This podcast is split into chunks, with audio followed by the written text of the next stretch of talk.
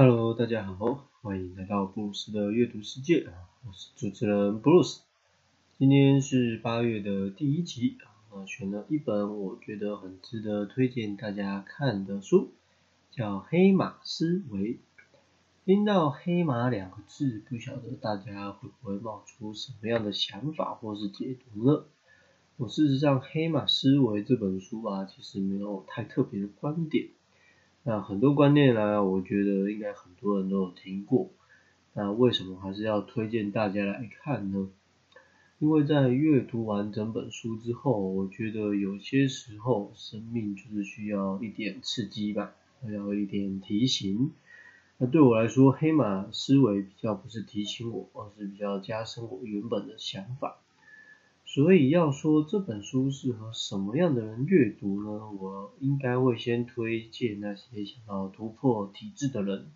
我困住你的基本上是体制为主嘛，然后以标准化的社会为主。啊，不过还有一件更重要的环节是，其实是你自己啊去限制自己。因为在这个世界、这个社会，虽然说一直在灌输人们说你要找自己、做自己。这种很开放式的说辞，但是却还是为了方便跟好控制，就把人们做了分类，然后区分在每一套的标准里面。天生我材必有用啊！不要让这句话成为一个口号而已。你要相信自己有足够的可能，那前提就是你真的要相信自己，而且你要有足够了解自己，然后去发挥自己的能耐。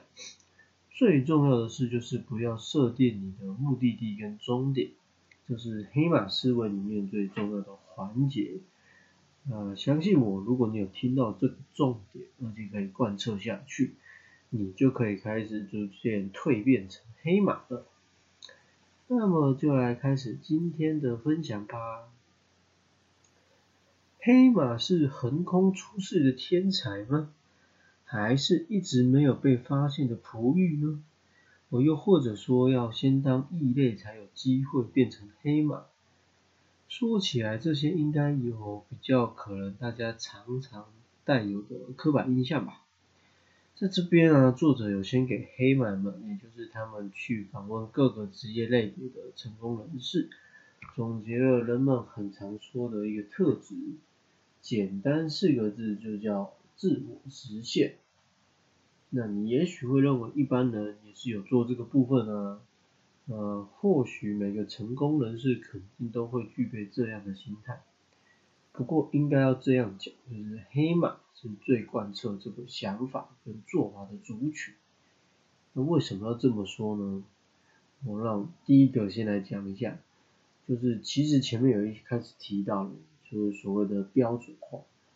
这件事情呢，相信每个人应该都很熟悉。从家庭开始，你只要进入任何的团体，你会有很大的机会遇到这样的形式。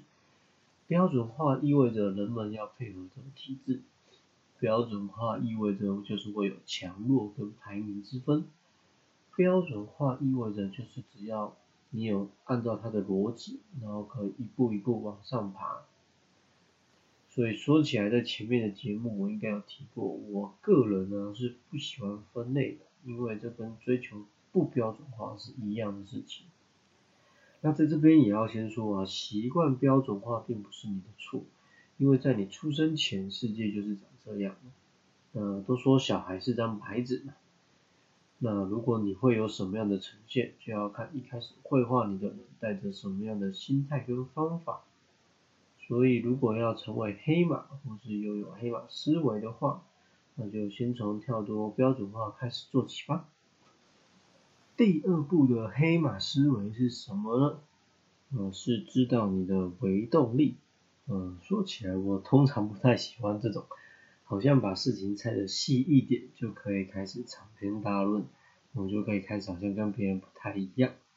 不过在这边还是要卖个关子，就是请大家。一定要找书来看，特别是这个篇幅，因为你才能更加理解微动力的存在意义跟奥妙。那作者在书里面用了很多例子跟不同角度在说明，关于如何你要找到属于自己的微动力，以及发现你的微动力有多么重要。在这边我想分享的是啊，微动力其实不是固定的，就像热情不该只是你维持下去的主因，甚至是唯一的理由。这些东西即便已经颇具弹性跟个人主观意识，还或是特色，但其实他们应该还有更多可以被打造的地方。所以黑马思维第二个关键是什么？我想就是那句话：世上唯一不会变的就是变。一直改变其实不代表没有原则，啊，一直的改变不代表你不懂得坚持。事实上，我们不可能完全有不改变的人嘛，因为时代会推着我们走。黑马就是不是异类，也不是完全能顺应潮流的人，而是足够了解自己状态，并且知道自己要往哪边走的族群。黑马思维的第三个重点。说起来是整本书我觉得最受用，也是最想要跟大家谈的分享的。在这边再讲一下前面提到过的标准化，作者直接用了最常见的例子，就是人们在找工作或是考学校的时候，其他人都会告诉你说，你可以选择哪些公司啊，或是哪些学校，特别是当你被很多单位录取的时候。听起来很像是主动权在自己的手上，因为是大家都想要你嘛，嗯，你不是被迫，你只能去哪边。但事实上，能够选择，应该要是具备主动性这一点。所以除了自由，还要可以创造新的可能。因此，其实看起来我们好像有可以选择说，呃，有五间学校找我或五。间公司录取我，我有选择，但其实应该要把它改成是挑拣。挑拣就是一种意味着被动的行为，你只是选了一个别人提供自己的选项。那在选择上面呢，这件事情还是由别人做了决定。我再举一个例子吧，就像你去了一家角呃店，选了一组自己想要吃的巧克力，那看起来很像是说。呃，因为你有呃比较好的能力，可以买你想要吃的巧克力，但其实你也只是在别人的安排之下做了挑拣这个动作而已。我这个观点必须说，我真的太喜欢了，啊，也必须说，在这本书之前，呃，我自己没有在其他的地方听过或看过。那所以什么是真正的选择呢？我觉得创业就是最简单的一个做法。但如果你是在犹豫你要去哪一家店加盟，那你还是挑拣而已。我只有你一步步的去慢慢尝试，慢慢摸索，找寻合适自己的道路，你那才是真正的选择。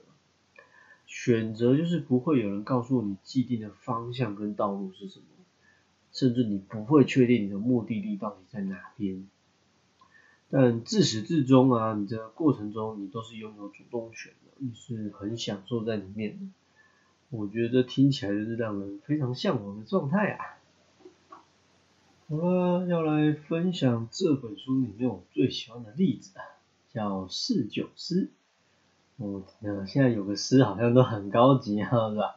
不过讲的直接普通一点，其实就是供酒的服务员，那个瞬间好像就 low 了。不过，如果今天你的客人啊，要你对于酒，对于做出解释啊跟分享，厉害的侍酒师跟普通甚至很差劲的侍酒师，应该是天差地远。那为什么会特别想谈这个职业呢？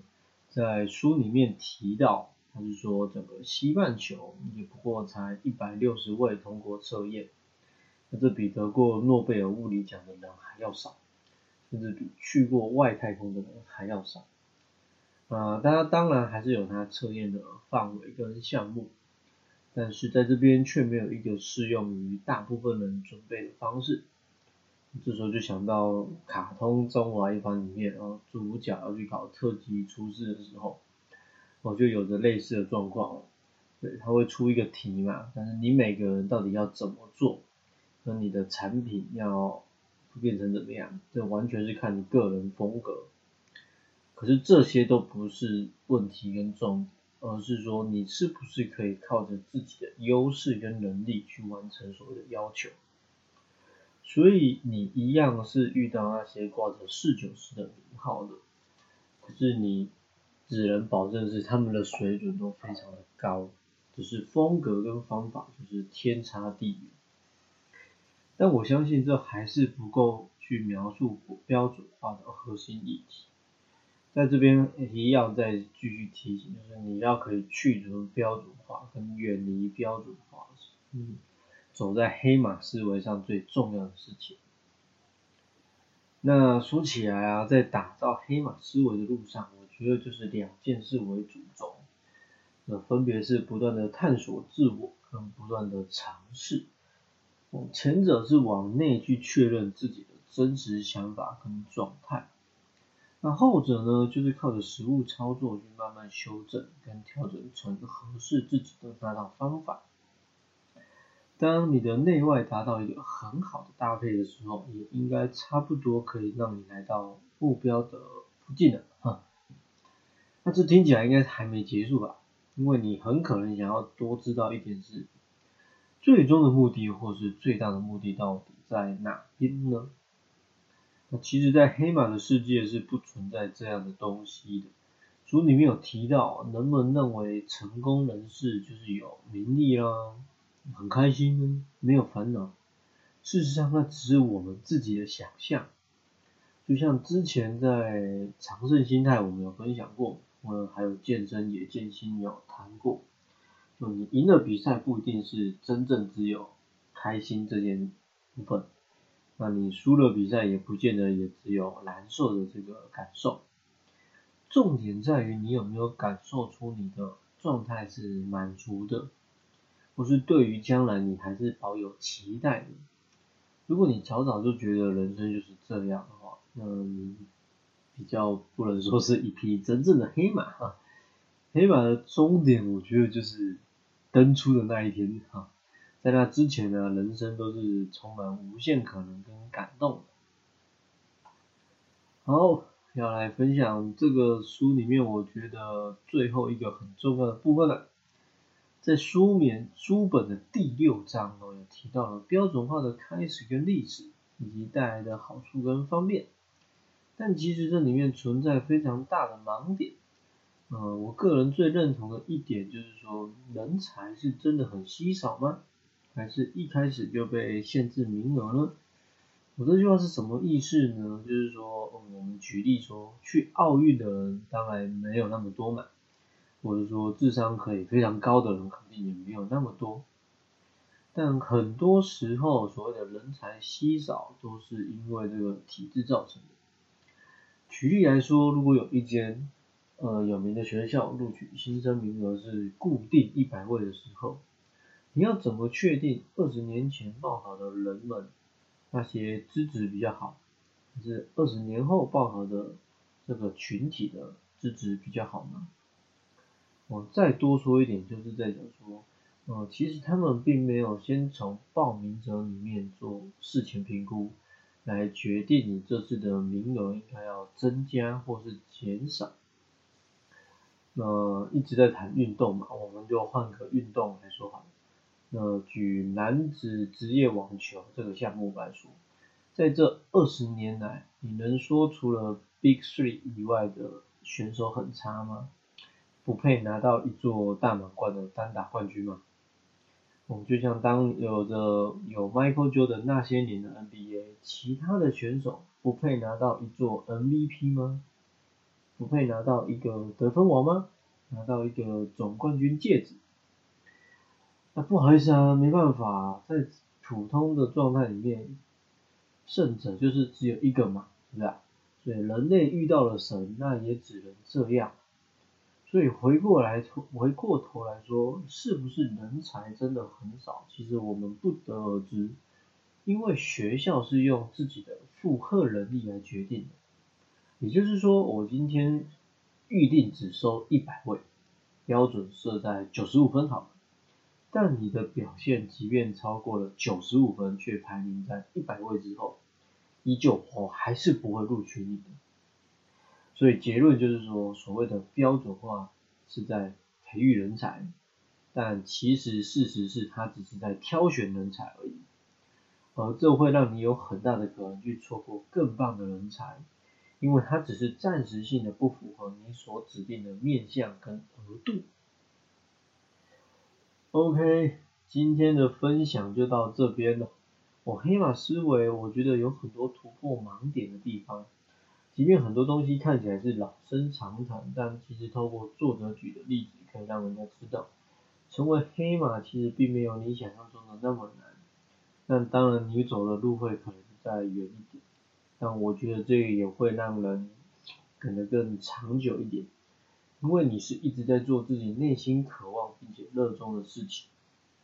那记得有兴趣的话要去找书来看哦。下一集预告。呃，要继续来跟大家分享我很在意的心理议题啦。书名是自闭与自在，那必须直接的说，看完书之后，觉得自己又再次的被书名骗了。哦，然后这应该是我看过最快的一本书了，但这不是重点。哦，我觉得重点是接在今天这个分享之后，是一件非常重要的事情。在这里面啊，我会继续跟大家讨论，然后引用更多黑马思维的内容。如果有兴趣的话，可以先去预约来看，或是等我来跟你聊聊。我是 Bruce，下次见喽。